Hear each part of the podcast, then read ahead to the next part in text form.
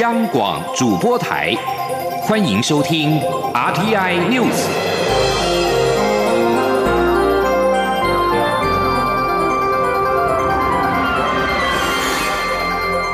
听众朋友您好，欢迎收听这节央广主播台提供给您的 RTI News，我是张顺祥。首先把新闻焦点关注到是世界大学运动会。台湾游泳好手王星浩六号在二零一九拿波里世界大学运动会男子两百公尺的混合式决赛，以一分五十九秒八七缔造了全国新游，并且拿下了铜牌，成为台湾在世大运池畔夺牌的第一人。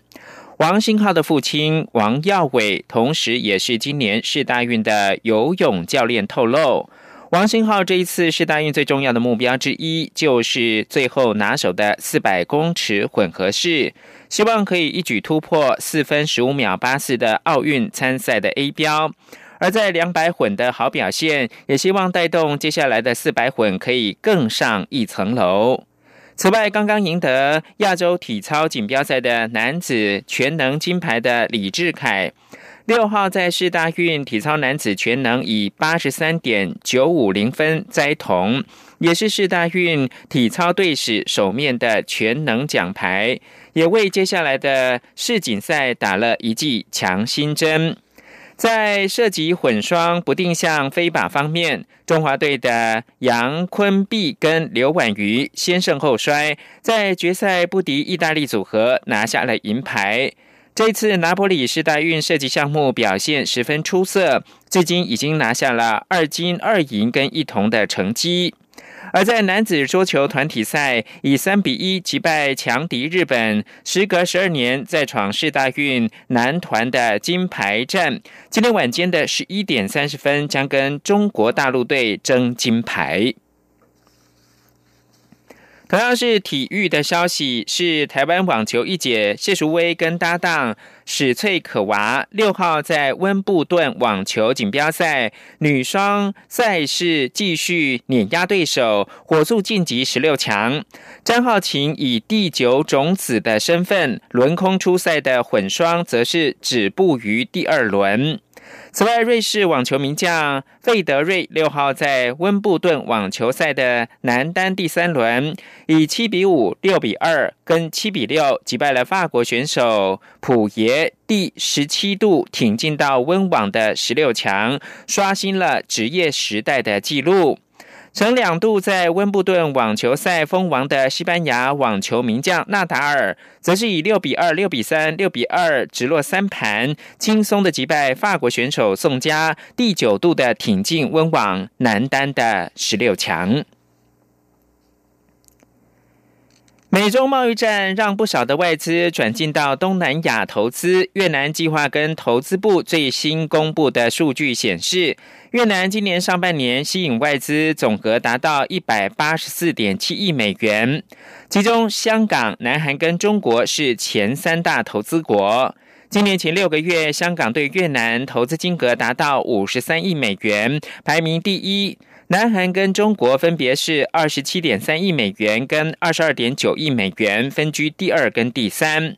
美中贸易战去年开打以来，陆续有外商从中国撤资转进到东南亚。由于越南有低廉的劳工、投资环境日益改善等优势，加上经济成长快速，成为外商首选的目的地之一。焦点回到台湾，行政院四月发布各机关对危害国家资通安全产品限制使用原则，禁止各机关采购及使用危害国家资通安全的厂商产品。行政院发言人 Glass 尤达卡说，预计七月底就会公布禁止使用的产品清单。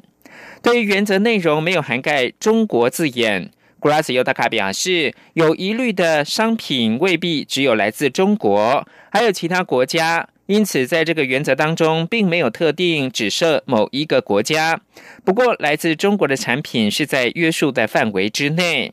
预料华为、中兴通讯、联想电脑、海康威视等中国品牌可能纳入到禁止使用清单里面。该原则适用中央跟地方政府的各机关，并要求各机关在三个月之内提出可能危害国家治安的产品的品牌清单。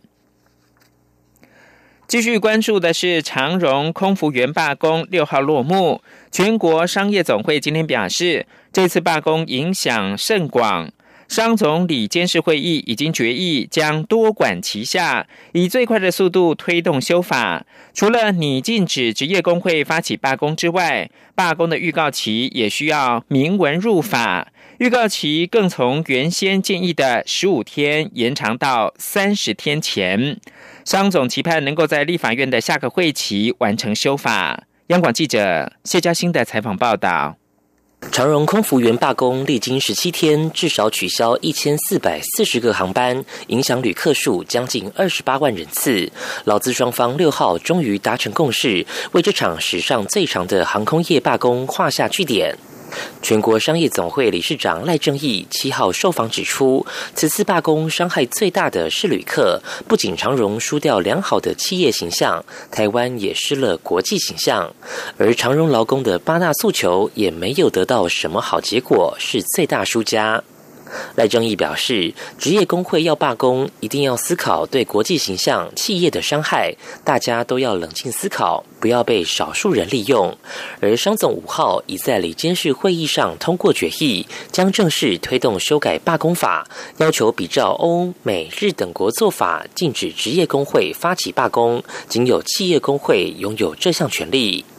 值得注意的是，赖正义先前主张将罢工预告期入法，并设定十五天的预告期。此次商总理监事会讨论时，更进一步主张预告期应延长至三十天。赖正义说：“在讨论的时候，很多的工会、不同的行业，他们都觉得应该要有三十天的一个预告期，所以足以让大家来做准备。”要不然的话，劳工为了少数人的获取利益也好，或是不同的想法也好，那么影响到这么多人的整个的商业的这种影响哈，所以要提高到三十天，好，这个是我们那一天大家后来。五天达到三十天的一个共识。赖正义并提到，将多管齐下，快速推动修法。商总会串联其他七大工商团体，向行政院、国发会及劳动部提出修法建言。另一方面，也打算透过立委提案修法，希望能在立法院下个会期三读通过。中央广播电台记者谢嘉欣采访报道。长荣航空空服员罢工六号落幕，这次诉求之一是改善疲劳航班。长荣航空最近在招募空服员的公告当中，特别声明航空业工作特性，像是因为天灾等航空公司无法控制的因素，偶有超时工作。目前劳基法每周工时上限是四十小时。八十四条之一则是提供劳资间协商工作时间的弹性。目前劳动部公告劳基法八十四条之一的适用行业包括了航空业的空勤组员。长荣航空原本就计划今年要招募二百名的空服员，原定五月要公告，受到罢工影响，七月五号才公告。新招募的空服员预计九月开始分批报到。此外，桃园市空服员职业工会表示，在跟长荣航空公司签订团体协约之后，今天七号开始到九号，每天中午十二点到晚间十点，在罢工棚内陆续的发回会员的三宝。二零一九年第二十一届台北电影奖预定十三号颁奖，评审工作正紧锣密鼓进行。评审团今天上午举行记者会，说明评审的方向。评审团主席李烈表示，评审除了会有个人的主观因素之外，也会努力客观的从众多影片当中选出公认的好作品。虽然决选那一天评审会议里面会有争执，但也期待每位评审为自己喜欢的电影据理力争。央广记者王兆坤报道。第二十一届台北电影奖评审团主席李烈表示：“评审团主席这个名称听起来很大，但对他而言，重点工作就是居中沟通协调。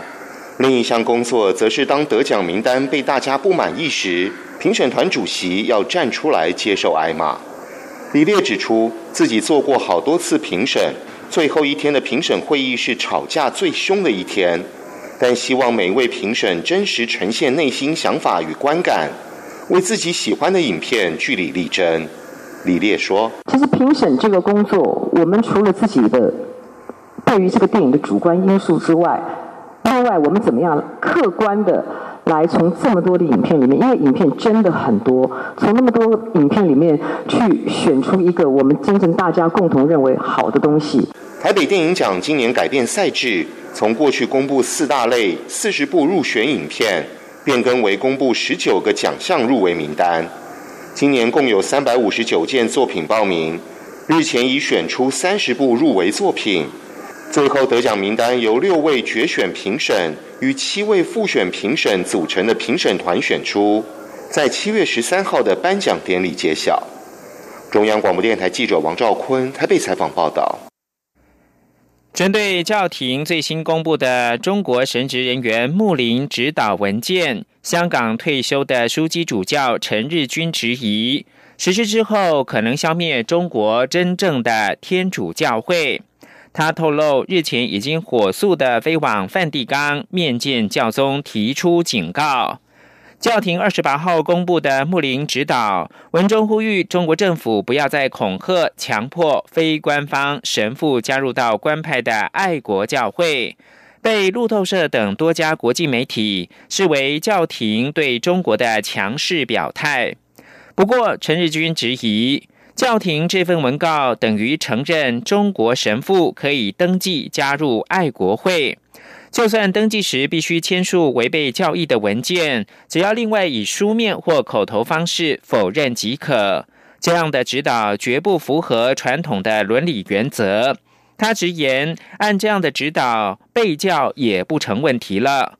陈日军看到文告之后，二十九号立刻登上飞往罗马的班机。他接连两天到教宗居所写信求见，七月三号晚上终于获得教宗邀请共进晚餐。国务卿帕洛林也在场。参会多半在谈香港的反逃犯条例的示威情形。最后谈到文告，教宗数度表达会关注这件事。让全球陷入巴萨洛瓦音乐热潮的巴西音乐人乔安吉巴托，六号下午在自宅里约热内卢逝世，享受八十八岁。他的亲属透过社群网站证实了这项消息，家属并没有公布他的死因。乔安吉巴托出生在巴西的东北部巴伊亚州，十八岁开始演唱，在搬到里约热内卢之后，他于一九五九年发行了首张专辑，这张专辑是世界著名巴萨诺瓦音乐类型之始。乔安吉巴托跟美国萨克斯风大师史坦盖兹合作的1964年专辑《盖兹与吉巴托》销售数百万张，赢得多项格莱美奖，让巴沙洛瓦在世界各地受到欢迎。法新社报道，西班牙马德里六号街头涌入四十万人，参加今年的同志骄傲游行。他们为 LGBT Plus 努力的先驱致上致意。但随着欧洲极右翼的崛起，人们越来越担忧会因此遭受到新的压迫。在活动开始的时候，游行民众聚集在西班牙首都的主要火车站爱托加站。警方稍晚表示，有四十万人参与游行。今年的游行口号是“历史奋斗跟回忆”，与会者纪念一九六九年在纽约发起的十强暴动。十强暴动距今已经有五十年，是世界著名的同志权利运动的起源。当时，西班牙前独裁者佛朗哥将军控制着天主教西班牙，同性恋的行为是非法的。数以千计的同志被送往康复中心，甚至遭到监禁。在弗朗哥去世三年之后，同性恋终于在一九七八年获得除罪化。从那个时候开始，西班牙便成为全球对 LGBT 包容度最高的国家之一。西班牙在两千零五年批准同性婚姻跟同性伴侣收养的合法化。新闻由张顺祥编辑播报。这里是中央广播电台台湾之音。